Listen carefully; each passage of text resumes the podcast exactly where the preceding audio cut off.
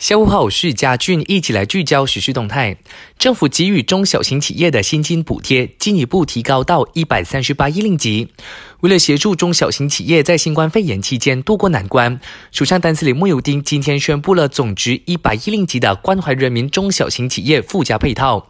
那其中，政府将根据公司不同规模，协助雇主为月薪四千令吉以下的本地员工提供薪资补贴。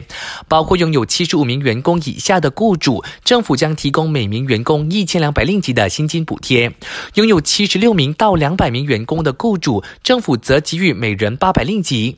至于两百名以上员工的雇主，政府则提供每名员工六百令吉。为了更有效地执行行动管制令，政府将为那些落实更严格行动管制令的特定地区制定新的标准作业程序 SOP。国防部高级部长纳杜斯里伊斯麦沙比利指出，卫生部还在探讨有关新的 SOP。